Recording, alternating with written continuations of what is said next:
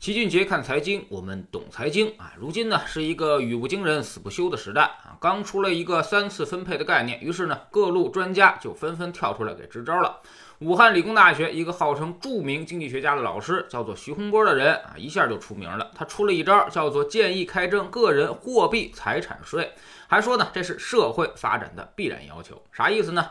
徐经济学家说呀，大家手里都有储蓄，都有现金吧？哎，不管是银行存款还是手里的现金，也包括支付宝、微信钱包里面的各种钱啊，那么甚至还包括黄金，全都纳入征税范围啊。那么一百万起征，五十万一个级别，加税率百分之一。也就是说啊，一百到一百五十万的啊，人家征你百分之一的税；一百五十万到两百万的征你百分之二的税，不断的累加，税率呢百分之四十封顶。人家还煞有介事的给你分析啊，说这样可以缩小贫富分化。促进人人有钱赚、人人有钱花的局面，让亿万富翁成为历史名词，还能够提升企业经济效益、增加资产、降低负债率。这个徐经济学家的建议啊，简直就是绝了，还真应了那句话“庙小妖风盛”。后半句是什么来的呢？要说啊，现在经济学家还真是门槛很低了。老齐还特意查了一下，没查到这个徐经济学家的任何资料，就知道他是武汉理工大学社会合作与校友工作处的处长。挂了一个副研究员的身份啊，去年九月被武汉市评为抗击新冠疫情啊先进个人。当然呢，人身攻击是不对的。不过就这个所谓的个人货币财产税的建议来说啊，实在是让人很无语。除了骂街，似乎也没什么好形容的了。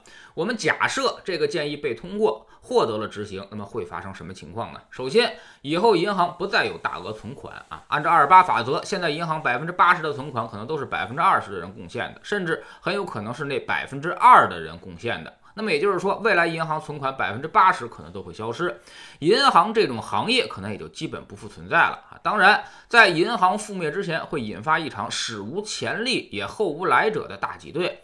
当然，徐经济学家可能根本无法理解什么是挤兑。其次呢，就是由于大家都不存银行了，要把钱拿出来都换成实物资产，所以会引发极其恐怖的通货膨胀，可能比解放前的上海，甚至比一战之后的德国更为严重。富人手上不留现金了，会拼命的买资产，然后带动各种物价飞涨。那么穷人呢，也会跟着恐慌，早上还能买一辆汽车的钱，晚上就只能买一辆自行车了。这些知识在初中课本里面它都有，也希望徐经济学家好好去了解一下。第三呢，就是你以为大家都买股票、投资实业就能带动企业经济效益了吗？增加资产、降低负债率了吗？先是大通胀，然后呢，很快就会是滞胀，接着呢就是萧条和衰退，最后必然走向社会动乱。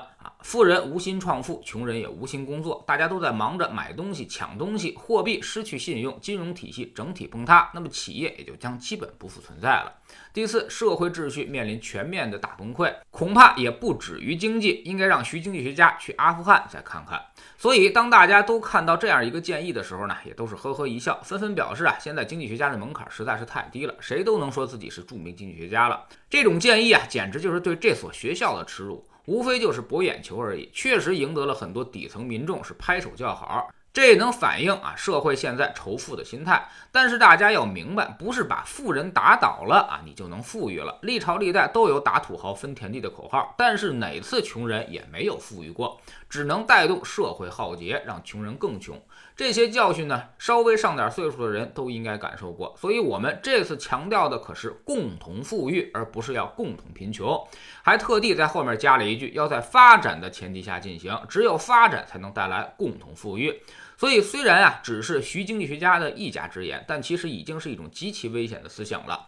估计现在可能有不少人确实已经这么想了：把老板打倒，员工是不可能富裕的，企业没有了，就业也就没有了。你高兴痛快一时，最后那是会饿死人的。问问五零后和六零后的人，你就会明白了。所以一定要先富带后富，而不是把富人都赶跑，那样就会只剩下穷人。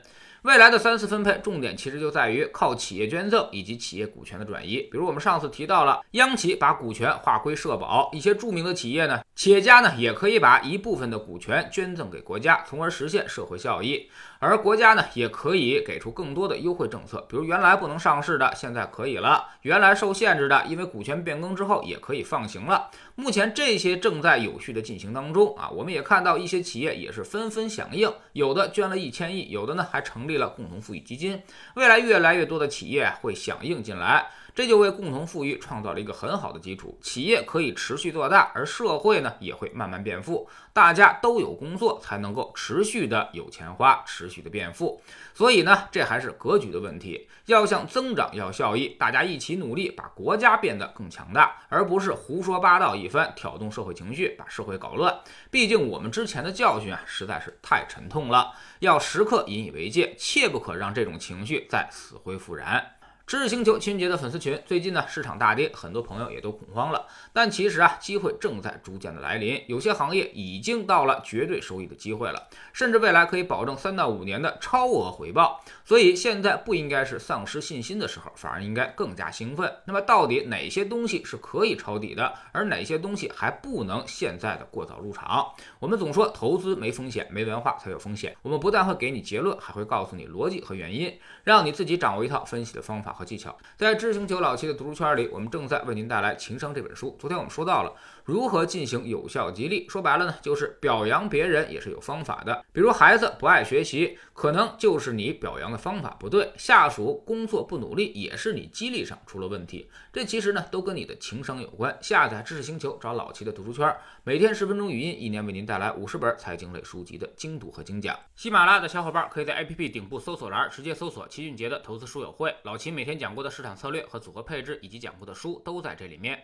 读万卷书，行万里路，让让自己获得提升的同时，也可以产生源源不断的投资收益。欢迎过来体验一下，给自己一个改变人生的机会。